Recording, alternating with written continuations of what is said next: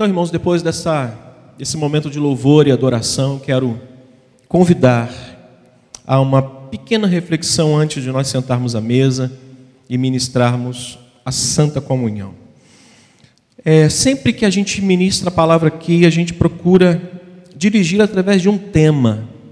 É, nós procuramos é, colocar um tema nas nossas mensagens, quase todos os pastores, nosso bispo para que a gente possa ter um caminho a seguir, para que a gente possa ter um caminho para a gente percorrer. E nesses dias é, que a gente tem vivido aí em casa, lutando aí na, com as nossas é, armas, eu fiquei imaginando o que será e como será é, quando tudo isso passar. É, a, a pandemia que assolou, que paralisou o mundo inteiro, ela produziu muitas coisas boas na nossa vida. Pode ter certeza que sim. Eu, eu tenho conversado com algumas pessoas e, no contexto familiar, algumas pessoas têm é, me falado coisas que têm me deixado muito feliz. Alguns pais nunca, na idade que os seus filhos têm hoje, de 7, 5, 8 anos, nunca tiveram tanta oportunidade como estão tendo agora de fazerem refeições juntas, orarem juntos, lerem a Bíblia juntos. Eu recebi um relato de uma família é, de que o seu pai, um comerciante, e que infelizmente teve que fechar o seu comércio, mas graças ao Senhor ele tem conseguido fazer suas vendas online, ele tem conseguido entregar alguns produtos online e não, e não quebrou, graças a Deus, porque Deus tem sustentado. Mas ele disse, pastor, eu não tinha tempo para sentar, almoçarmos juntos, tomarmos café e nem orar juntos. Ele, pastor, se tem alguma coisa que serviu para mim, foi para mostrar o valor da minha família. Então, eu fiquei imaginando como será o pós-pandemia. E eu intitulo esta pequena reflexão olhando para o livro do profeta Ageu, para que a gente possa ter uma palavra é, nesta noite juntos, um pensamento juntos, e os desafios do, da pós-pandemia é o tema que eu quero deixar para essa noite a nossa reflexão, que vai ser muito curta. E o texto é Ageu, capítulo 1, dois versículos, 7 e 8, que diz assim: Assim diz o Senhor dos Exércitos: Considerai o vosso passado. Subi ao monte, trazei madeira e edificai a casa dela me agradarei e serei glorificado, diz o Senhor. Pai, esta mensagem possa chegar, que essa mensagem possa chegar aos corações dessas centenas e milhares de pessoas que estão nos assistindo, nos ouvindo, ó Deus, e possa produzir, primeiramente, fé, pois a fé ela é produzida pela pregação da palavra, quando ouvimos a tua voz mas também, Senhor, atitudes que possam verdadeiramente seguirem a nossa jornada e seguir conosco até o fim dessa nossa caminhada, até a tua volta, em nome de Jesus. Amém. Então, o tema nesta noite é este: os desafios pós-pandemia. Tudo na vida, meus irmãos, segue uma lei, e essa lei é que vai dirigir todas as outras coisas na nossa vida, na vida de qualquer um indivíduo. É a lei que nós consideramos talvez é, muito atual para o nosso contexto aqui, para a nossa meditação, que é a lei da causa e efeito. Para que você possa entender melhor, porque tudo que uma pessoa faz de bom ou de ruim terá um fim, ou no fim suas consequências.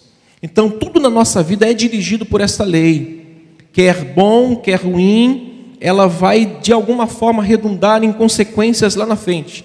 E quando a gente olha para esse texto, o povo de Deus, após 70 anos de cativeiro, foi liberto e retorna para Jerusalém e tem a tarefa mais desafiadora das suas vidas, que é reconstruir o que Nabucodonosor e suas tropas destruíram, destruíram 70 anos atrás. É, e era um grande desafio nessa difícil tarefa de reconstrução da cidade, Deus e a sua obra foram deixados, infelizmente, com segundo plano, como algo que não tinha tanta importância para aqueles que estavam retornando do cativeiro, para aqueles que estavam voltando para Jerusalém.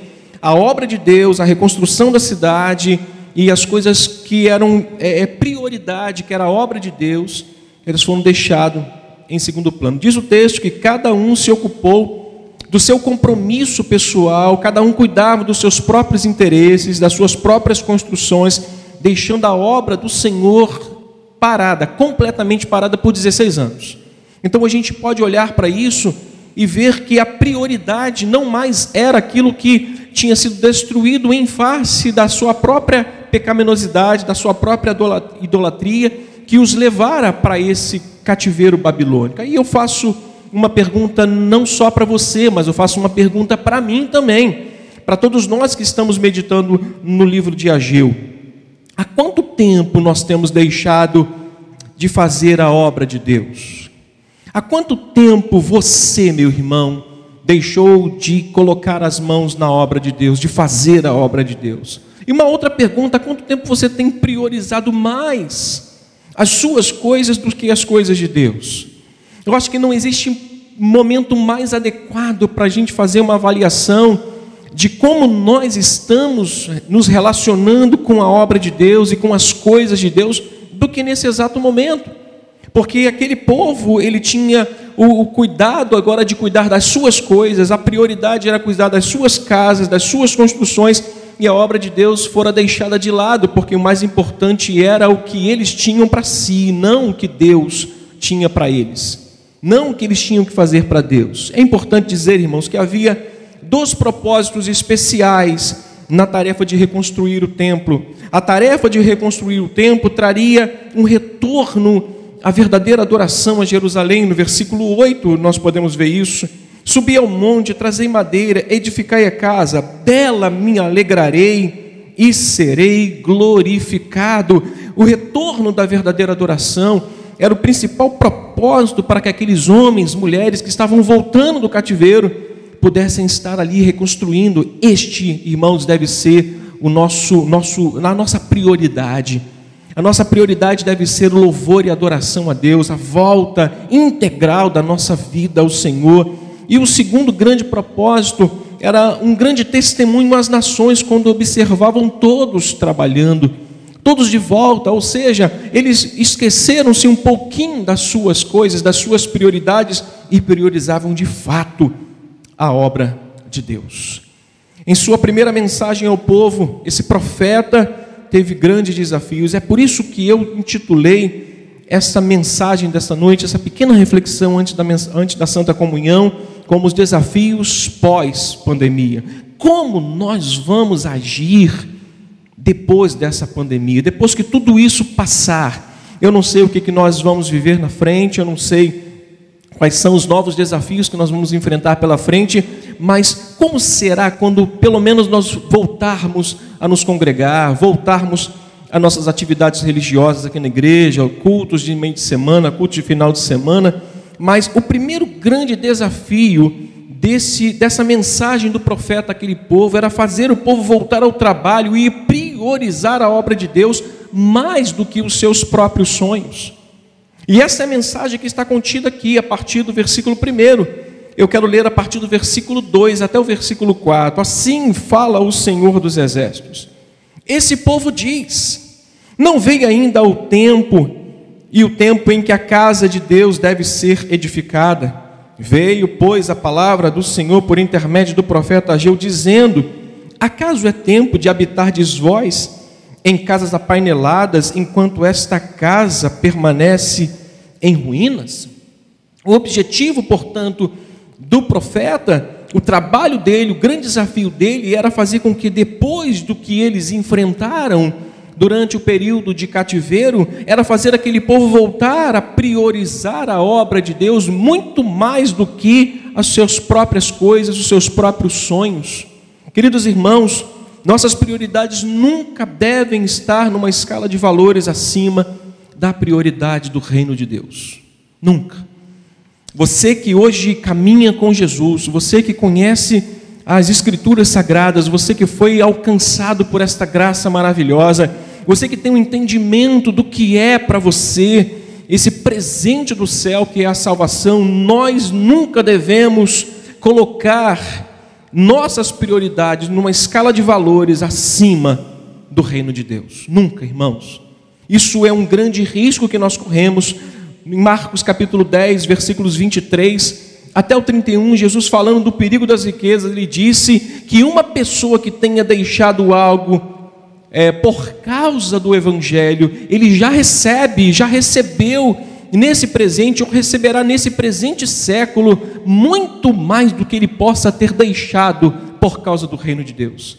Então, irmãos, nada do que, ou tudo o que você venha deixar na sua vida, tudo que você venha deixar como prioridade para priorizar o reino, isso ainda, irmãos, é muito pequeno diante daquilo que Deus tem reservado para nós, ainda no presente, ainda nesses dias, eu eu falo isso para você com alegria de alma, com singeleza de espírito, eu tenho falado que eu nunca vivi com tanta paz e coberto de tanto cuidado e bênção como nesses dias que nós estamos em isolamento social, é, diante desta luta. Mesmo quando nós fomos contaminados com esse vírus, eu nunca tive tanta paz, eu nunca fui tão coberto de tanto cuidado eu nunca pude ter é, uma percepção tão grande de uma graça derramada sobre a minha família, sobre a minha vida, irmãos. Eu quero crer que isso serve para mim, para você nesses dias, quando nós priorizamos as coisas de Deus, quando nós colocamos nossa vida integral nas mãos de Deus, Deus cuida de nós. Deus cuida, certo irmão, conversando comigo sobre os desafios da sua empresa, os desafios do seu trabalho, como o seu trabalho é, requeria dele uma, um tempo mais integral, um tempo maior, uma, uma, uma devoção maior ao seu trabalho, às coisas que ele fazia. Ele, mas ele dizia, pastor, eu tenho sede de fazer a obra de Deus, mas de certa forma eu tenho medo de deixar um pouco a empresa nas mãos de outras pessoas e perceber que ela está afundando porque ele dizia que o olho do dono é que engorda o boi, de fato. Mas eu disse algo para ele: quando cremos assim e cuidamos das coisas de Deus, Deus cuida das nossas coisas. Quando nós priorizamos as coisas de Deus, Deus cuida das nossas coisas. E esse desafio ele fez, e ele passou a cuidar um pouco mais das coisas de Deus, e ele percebeu que as coisas se mantiveram como elas sempre estavam, mesmo na ausência dele. Irmãos, quando priorizamos as coisas de Deus, mesmo assim, nesse tempo, Deus derrama o seu cuidado sobre nós.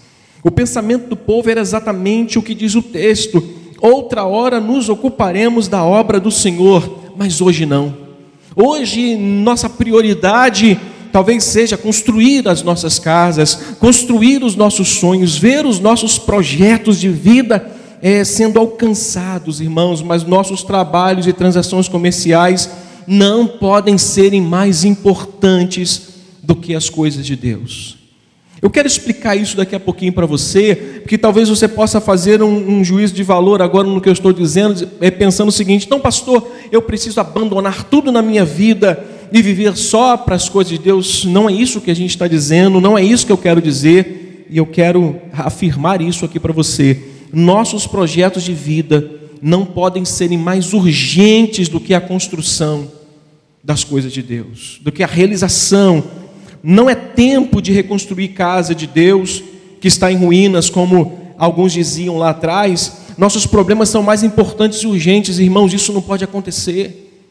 Isso causou, de certa forma, uma ruína e uma destruição na vida e nos sonhos daqueles irmãos. Geralmente, nos esquecemos que o reino de Deus é mais importante do que tudo, do que precisamos e sonhamos, irmãos, e quando isso acontece, quando nós priorizamos isso, de fato, é, acontece o que está contido no versículo 5 e 6. Diz: Ora, pois, assim diz o Senhor dos Exércitos: Considerai o vosso passado, tendes semeado muito e recolhido pouco. Nós trabalhamos, nós investimos tempo, nossos sonhos são prioridades, nossos projetos de vida são prioridades. As coisas de Deus são menos urgentes do que as minhas coisas. É reconstruir as coisas de Deus ou fazer a obra de Deus vai ficar em segundo plano, e quando isso acontece, a gente procura então uma, uma justificativa por que, que as nossas coisas não fluem, por que, que as nossas, nossos sonhos não são realizados. É simples, o texto diz, porque vocês não consideram o que de fato tem que ser considerado. Segundo, o segundo desafio que o profeta tinha com aquele povo na sua mensagem era fazer o povo entender que aquilo que não estava acontecendo na vida deles, ou na vida pessoal deles, era o resultado de um afastamento de Deus e de suas escolhas erradas. Versículo 5, como acabamos de ler agora, diz: Ora, pois, assim diz o Senhor dos Exércitos: considerem o vosso passado, vocês semeiam muito e recolhem pouco, comeis, mas não chega a fartar-vos, bebeis, mas não dá para saciar-vos Vestivos, mas ninguém se aquece, e o que recebe salário, recebe para pô-lo num saquetel furado. Assim diz o Senhor dos Exércitos: considerai o vosso passado. Subi ao monte, trazei a madeira, edificai a casa, dela me alegrarei e serei glorificado. Esperastes muito, e eis que veio a ser pouco, e esse pouco, quando trouxestes para casa, eu com um assopro dissipei. Por quê? Diz o Senhor dos Exércitos: por causa da minha casa que permanece em ruínas, ao passo que cada um de vós cuida ou corre para a causa de sua própria casa. Por isso, o céu sobre vós retém o seu orvalho e a terra os seus frutos. Fiz vir sobre a terra, ou fiz vir seca sobre a terra os montes, sobre o cereal, sobre o vinho, sobre o azeite, sobre toda a terra que produz, como também sobre os montes, sobre os animais e sobre todo o trabalho das vossas mãos. O profeta tinha essa missão de fazer o povo entender que aquilo que não estava acontecendo era resultado do afastamento daquilo que de fato é mais importante para eles, ou era e é para nós hoje que é a presença de Deus, as coisas de Deus.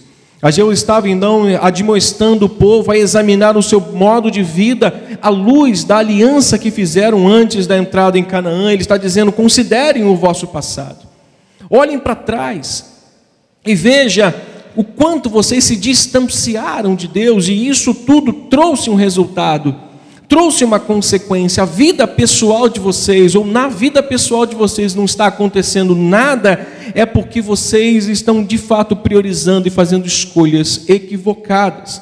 Deus não age, irmãos, entenda isso. Deus não age contra os nossos sonhos. Deus não é aquele que vai se opor, lutar contra os seus sonhos, mas pode de alguma forma tardá-los interrompê-los por algum tempo, mesmo desejando realizá-los. Eu tenho um filho, tenho uma filha, e como pai, quando eu percebo que a prioridade dos meus filhos estão talvez mudando em detrimento daquilo que eles querem muito, eu de, de alguma forma interrompo aquilo que eles estão fazendo para que eles possam se voltar para aquilo que é a prioridade. Um exemplo, quando você tem um filho e a prioridade dele não é o estudo, mas talvez uma brincadeira, um videogame, você precisa urgentemente tirar aquilo que é prioridade para ele hoje e mostrar o que de fato é importante para ele. Tire o videogame e diga: a prioridade é o seu estudo, não é o videogame. E Deus age assim conosco.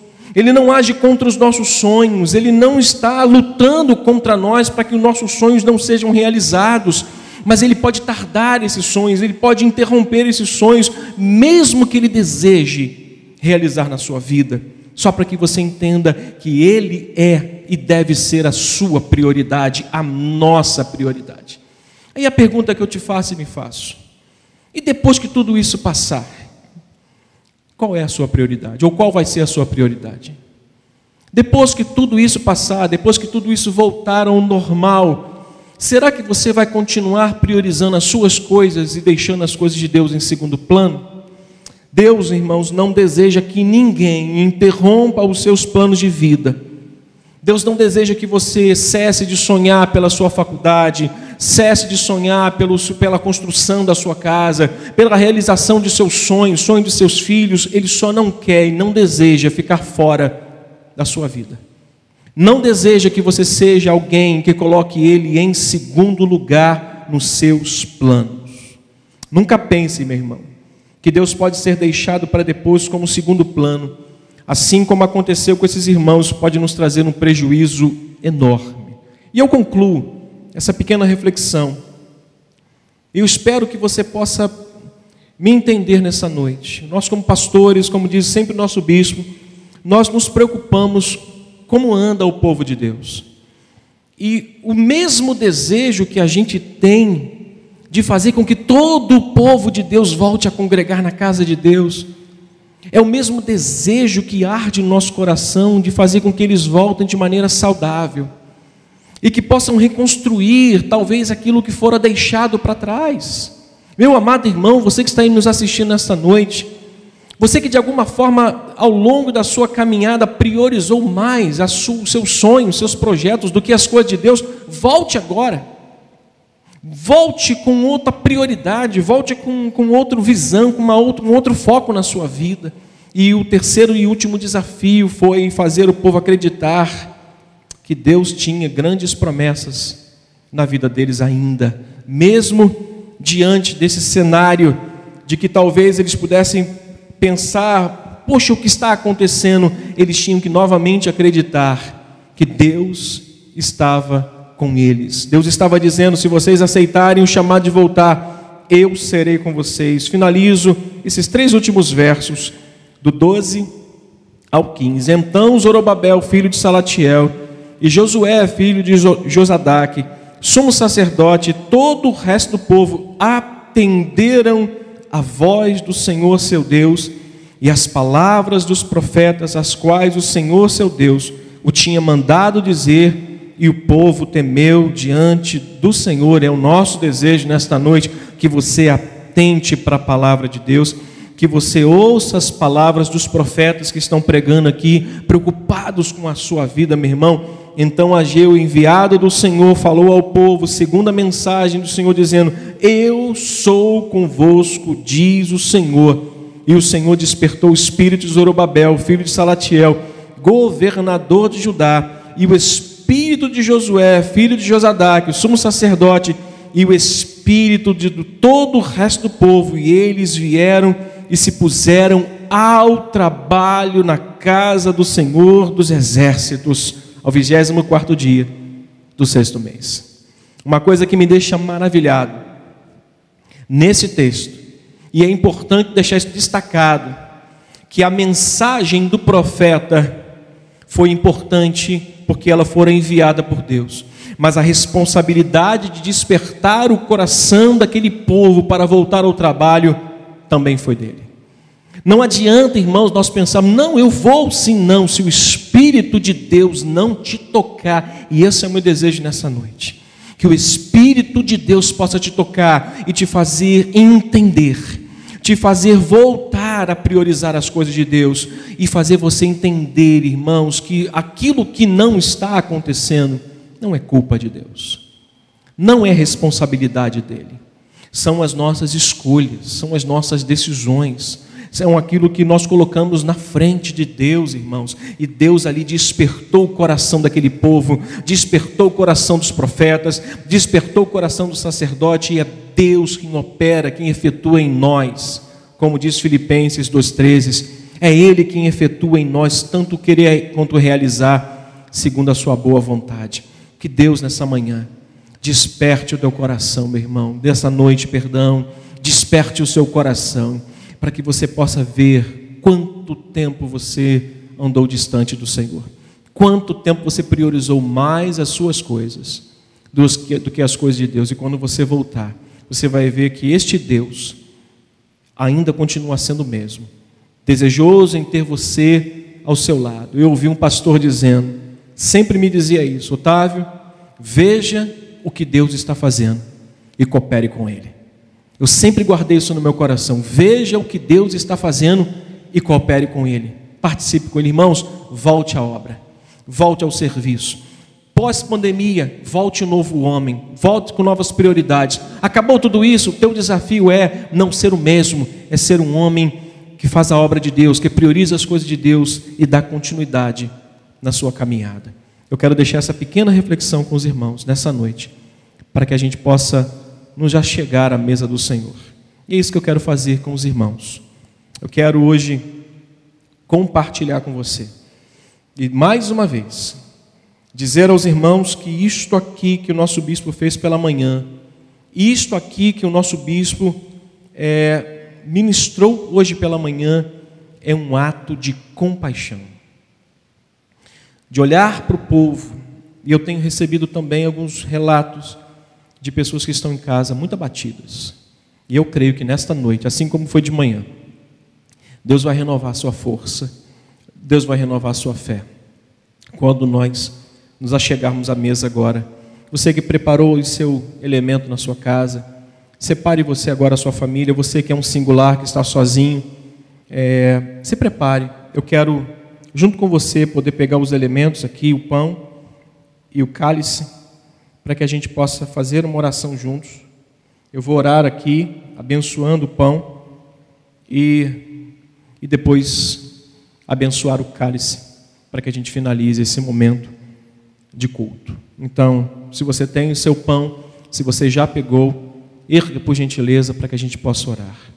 Nosso Deus e Pai, nesta noite tão especial, que nós temos a oportunidade, Senhor, de poder segurar nas mãos o que representa o verdadeiro amor de Cristo vindo ao mundo, se fazendo carne, se fazendo homem, só Deus para entregar a sua vida em sacrifício e uma oferta agradável a Deus pelos nossos pecados.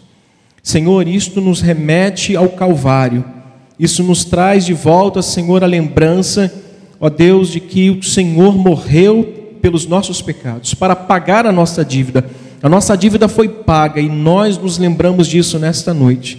E em memória do Cordeiro de Deus que tirou o pecado e tira o pecado do mundo, nós abençoamos o pão e a todos que vão comer nesta noite, em o nome de Jesus.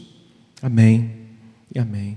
Como você que está aí na sua casa, em nome de Jesus.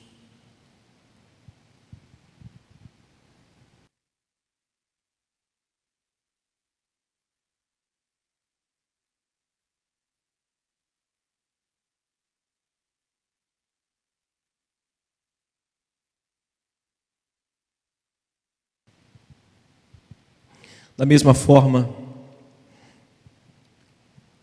eu quero que você pegue o seu cálice para que a gente possa fazer isso juntos. Irmãos, eu não sei o dia que a gente vai poder voltar a fazer isso aqui, reunidos aqui, presencialmente. Mas, como disse o nosso bispo, acreditando que daqui a algum tempo, de repente, mês que vem, na próxima ceia, eu quero receber a palavra do profeta. Próximo mês, talvez, nós estaremos aqui é, servindo a ceia presencial. Quero crer nisso, quero, minha, quero colocar minha esperança nisso.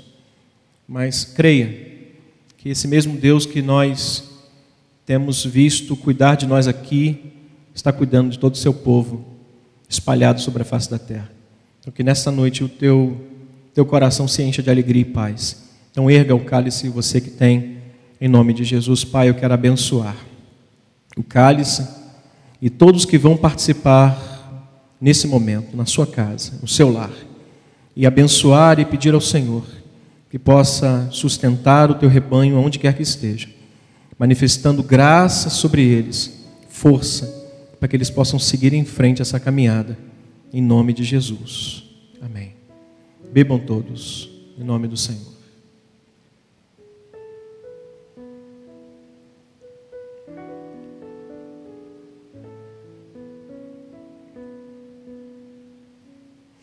Glórias ao nome do Senhor. Se nós estivéssemos aqui no santuário, minha palavra seria: compartilhe a paz com alguém dando um abraço. Só que agora a gente não pode abraçar tanto. Mas aí na sua casa, dê um abraço em algum membro da sua família, compartilhe a paz com ele. E você que está sozinho ou sozinha, recebe o abraço da gente aí, tá bom? Recebe o abraço à distância e o afago e o aconchego do Espírito Santo aí na sua casa. tá bom? Muito obrigado pela paciência que você tem tido conosco, é, atenção que você tem nos dado. Compartilhe esse vídeo, compartilhe essas mensagens, tá bom? Porém, antes de finalizar o nosso culto, nós vamos ouvir uma mensagem, uma palavra agora, aliás, um, um louvor agora. É, talvez os irmãos não saibam é, que tudo isso que a gente está fazendo, isso é tudo muito novo para a gente. É, estar de frente para uma câmera eu, talvez seja um dos meus maiores desafios como pastor desde os meus 26 anos. Eu, eu tive que dia a dia destruindo um gigante para conseguir perder a inibição de olhar para a câmera tendo quatro, três pessoas próximas a mim, quando eles estão para ir embora, para ficar sozinho. É, talvez vocês não saibam o que está acontecendo por detrás disso e quem são os responsáveis em fazer chegar é, com essa qualidade, que não é uma qualidade profissional, mas eu agradeço a Deus pela vida desses irmãos e, e eu falei com o bispo isso hoje pela manhã. Eu queria fazer isso agora. Eu queria chamar o Jonatas que está aqui, eu queria chamar o Fernando que está aqui, eu queria convidar o Pedro que está ali com a câmera que fica lá de olho na gente. É, eu queria convidar o Rômulo que está ali no piano. É, pode direcionar até a câmera para ali para que de repente o Rômulo continue dedilhando ali. Mas eu queria mencionar também é, o Alexandre Félix, que é o responsável aí pelas redes sociais, pela mídia da igreja. Ele não está aqui com a gente, ele está em casa, ele também é responsável em fazer isso em outras igrejas, mas aí está aí, ó. Esse é o Jonatas, vocês conhecem muito bem, esse é o Rômulo, esse é o Fernandinho, esse é o Pedro, e eu quero, na ausência do Alexandre Félix, mencionar o nome dele. Irmãos, esses irmãos são responsáveis em, em fazer toda essa preparação de áudio, de vídeo. Nós temos as nossas irmãs ali é, que nos ajudam ali nas libras. Queremos louvar a Deus pela vida de vocês também. Então, hoje, nessa noite de ceia, eu quero pedir a você que incluam esses cinco irmãos. Alexandre não está aqui, mas incluam Alexandre e Félix também, esses quatro irmãos, nas suas orações.